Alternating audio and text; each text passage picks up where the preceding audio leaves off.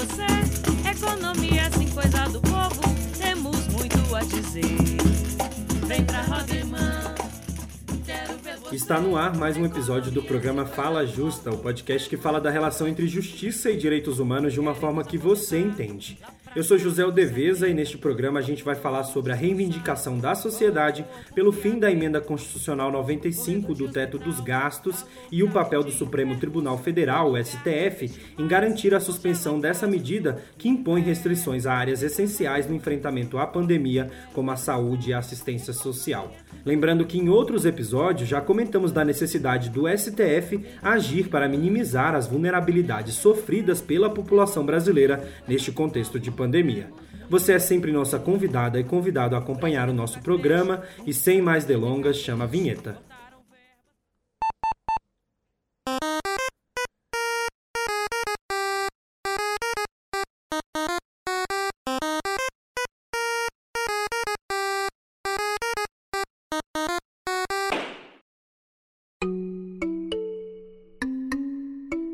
Primeiro vamos retomar um pouco o contexto de aprovação da emenda constitucional 95. Era 2016 quando, apresentada pelo governo Temer, a proposta ficou conhecida como PEC da Morte em sua tramitação pelo Congresso Nacional. Em linhas gerais, a medida criava um novo marco para os investimentos públicos em áreas sociais. Isso porque, desde 1988, quando nasceu a Constituição Federal, um grande pacto foi assinado em nome do bem-estar e da proteção social do país.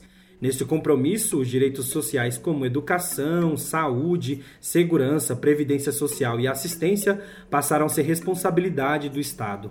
Aprovada às pressas e sem garantia do amplo debate público, a emenda constitucional 95 passou a marcar uma nova diretriz sobre os recursos do Estado para todas essas áreas no enfrentamento às desigualdades sociais. Com mais de três anos de vigência, a emenda provocou impactos drásticos na garantia dos direitos humanos. Para ter uma ideia, o orçamento para a área da saúde em 2019 foi o mesmo valor que o orçamento para o ano de 2014, só que a população aumentou em 7 milhões nesse intervalo de cinco anos. Isso tudo é apontado pelo relatório Brasil de Imunidade, produzido pelo Instituto de Estudos Socioeconômicos, o INESC. Agora voltamos para a atualidade. Como fica uma rede de proteção social em meio a uma pandemia da Covid-19? O congelamento traz desafios gigantescos para a saída do Brasil da crise instaurada. Pelo menos 230 organizações da sociedade civil brasileira que discutem a promoção dos direitos humanos reivindicam a derrubada dessa emenda.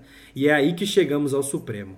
São seis ações diretas de inconstitucionalidade que pedem o fim do teto de gastos, todas sob a relatoria da ministra Rosa Weber. Conversamos nesse episódio com Denise Carreira, da coordenação da coalizão Direitos Valem Mais. A articulação reivindica o fim da emenda do teto de gastos.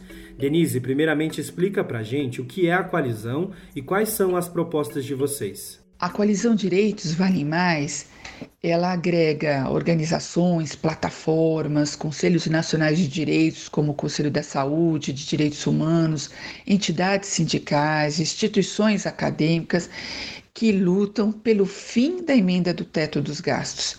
A coalizão, ela nasce é, de um processo impulsionado pela plataforma Desca, de um relatório que a plataforma construiu com seus relatores, relatores nacionais, sobre o impacto da política econômica de austeridade nos direitos humanos. Esse relatório foi lançado no Congresso Nacional em outubro de 2017 e, a partir do relatório, eh, foram desenvolvidas um conjunto de reuniões agregando várias organizações, plataformas, entidades comprometidas com o fim do teto dos gastos. Entidades que também já vinham atuando desde antes da aprovação da emenda, em dezembro de 2016 para que essa emenda não fosse aprovada pelo Congresso Nacional. Depois da aprovação, muitas continuaram essa luta.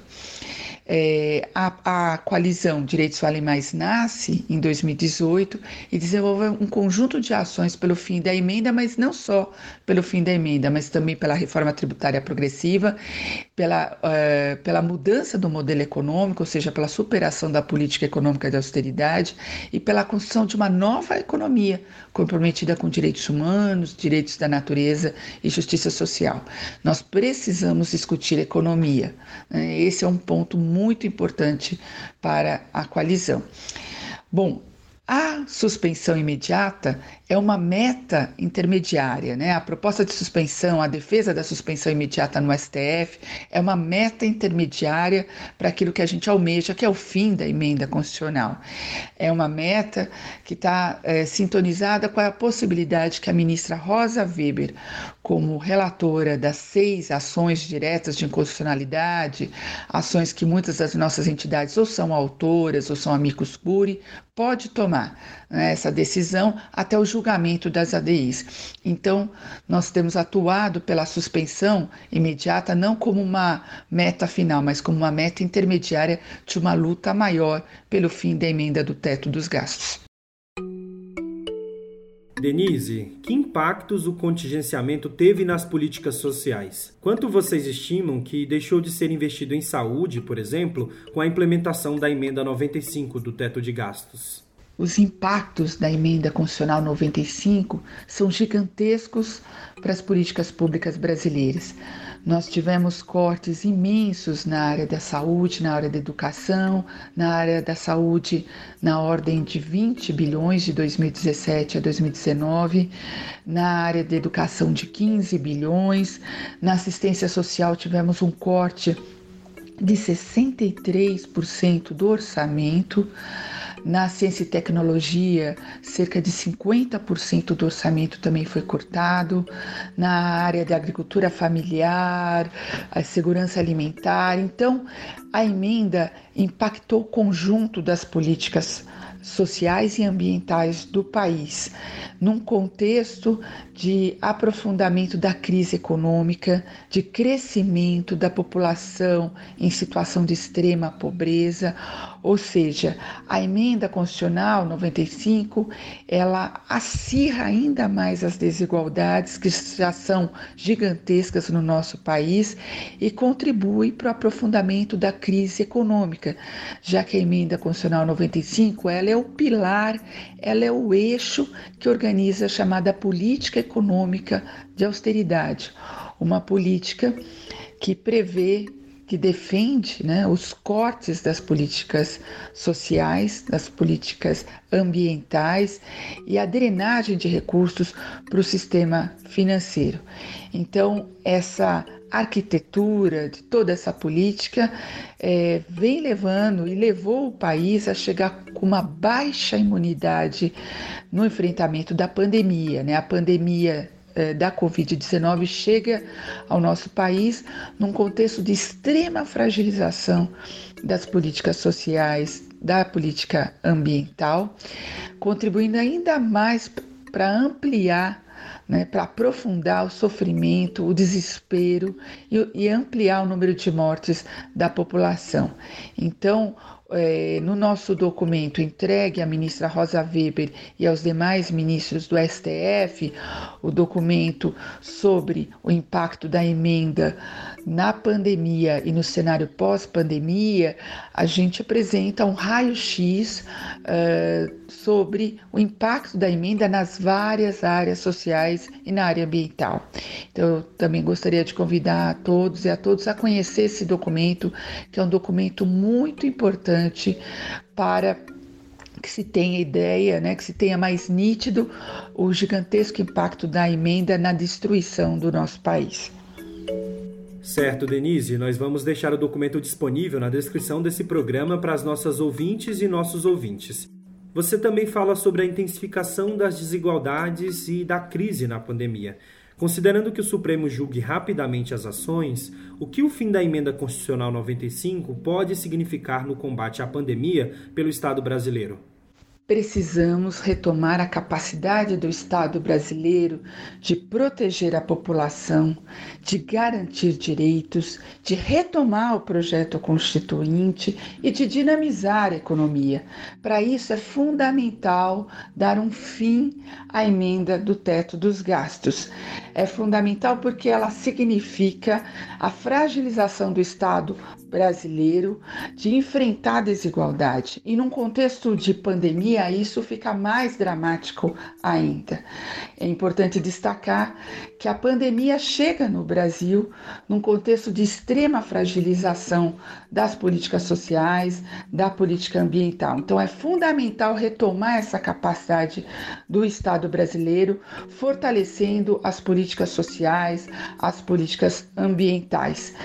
Isso, esse ponto é algo muito importante também para dinamizar a economia numa perspectiva anticíclica, ou seja, de investir mais em políticas sociais e ambientais como forma de dinamizar a capacidade econômica do país de enfrentar o desemprego, de eh, drenar recursos para setores produtivos da economia, ou seja, superar essa perspectiva que a emenda constitucional 95 eh, aprofundou, que é da drenagem de recursos para o sistema financeiro. Então, nós precisamos sim entender que o gasto social, o gasto ambiental, ele é fundamental para a retomada dessa capacidade é, do Estado e para dinamizar a economia, superar uma visão que está na base das chamadas políticas econômicas de austeridade, que é de criminalizar o investimento em política social e ambiental, é, contribuindo ainda mais para aprofundar desigualdade. O gasto social tem um papel muito importante na economia. Precisamos superar a cisão é, que está colocada no discurso das políticas de austeridade de exigir um sacrifício imenso da população em prol da maior concentração de renda e justamente de criminalizar os gastos sociais como algo que prejudica a população, o Estado brasileiro. Na verdade, o gasto social ele tem um papel distributivo e é fundamental que seja a emenda constitucional é, é, revogada, se dê um fim à emenda constitucional, para que a gente aumente a capacidade do Estado de responder a esse quadro tão terrível, inclusive do cenário pós-pandemia que se avizinha, que é um cenário de profunda recessão econômica. Então, precisamos fortalecer a capacidade do Estado.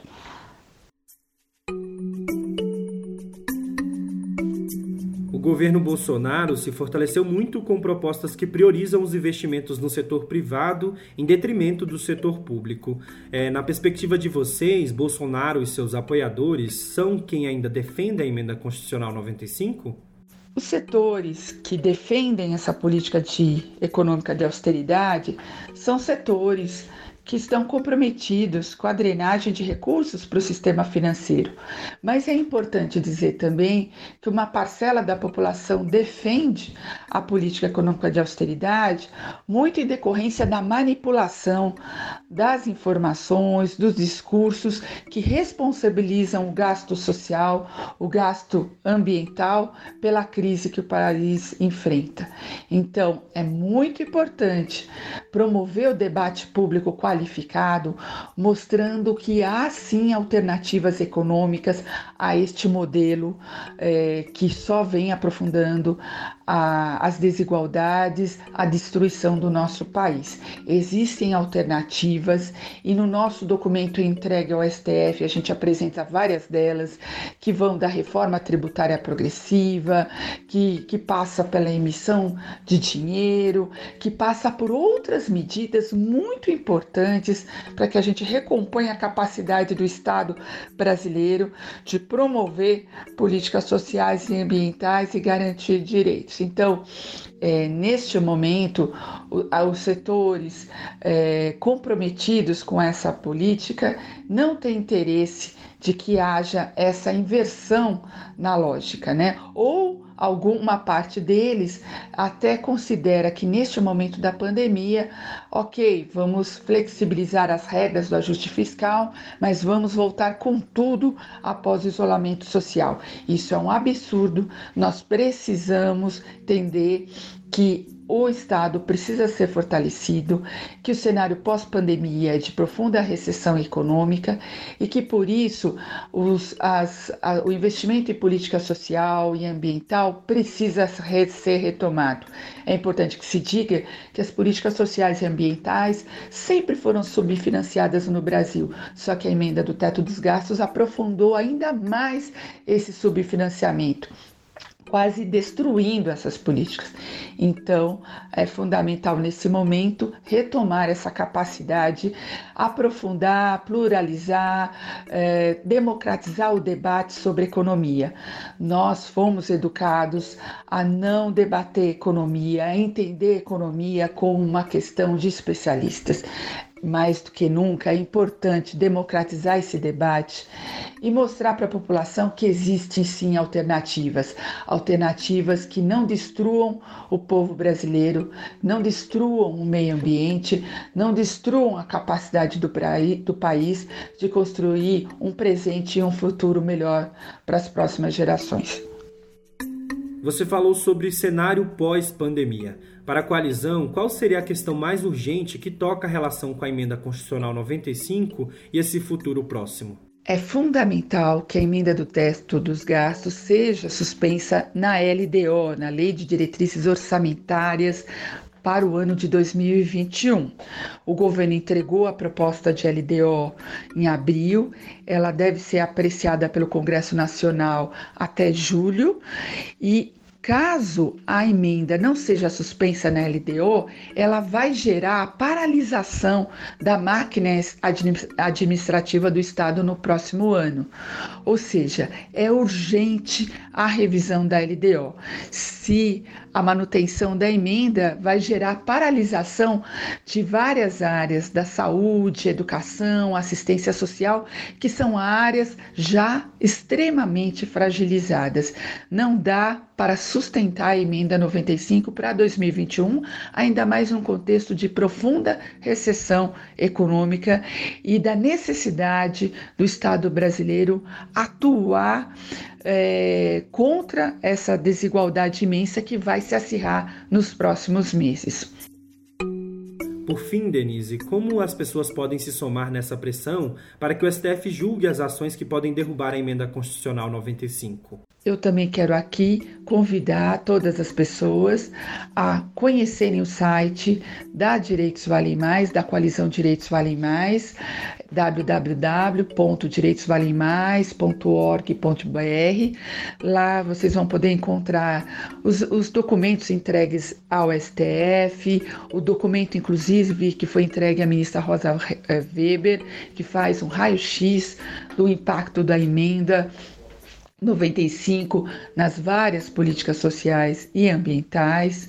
Vocês vão poder também encontrar materiais, eh, vídeos, materiais educativos que buscam democratizar o debate sobre economia, porque quero reforçar aqui, é fundamental democratizar o debate sobre economia. A economia, ela é uma das áreas, né, que vem sendo blindada do debate democrático, é, nessa perspectiva de que é uma área que é só dominada por especialistas, é importante a gente debater sobre as escolhas políticas que estão atrás de determinadas medidas econômicas, quais são os interesses, quem são os reais beneficiários dessas políticas. É fundamental a população saber que existem sim alternativas econômicas comprometidas com mais justiça social, com preservação ambiental, com direitos humanos.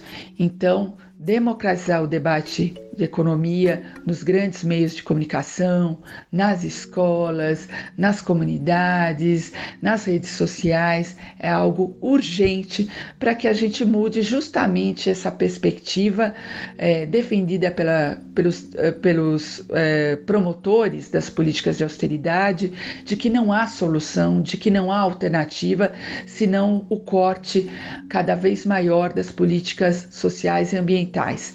Existem sim sim alternativas. Essa ideia de que a população precisa ser sacrificada até a morte precisa ser enfrentada, precisa ser desmascarada. E para isso é importante a gente ampliar o debate público sobre o que para a serviço do que está a economia e quais são as alternativas ao modelo que está aí. Muito obrigada. E a gente chega ao fim de mais um programa Fala Justa. Esse programa faz parte de uma campanha da JusDH de reivindicação por uma justiça que atue pautada na defesa dos direitos humanos, ainda mais em um momento difícil como o de pandemia. Para saber mais sobre democratização do sistema de justiça, acesse as mídias institucionais da JusDH no Facebook e Twitter e também no nosso site. O endereço é www.jusdh.org.br. Roteiro, locução e edição, José Odeveza. Muito obrigado pela sua companhia e até o próximo programa. Quero ver você, economia coisa do povo, temos muito a dizer. Vem pra quero ver você, economia coisa do povo.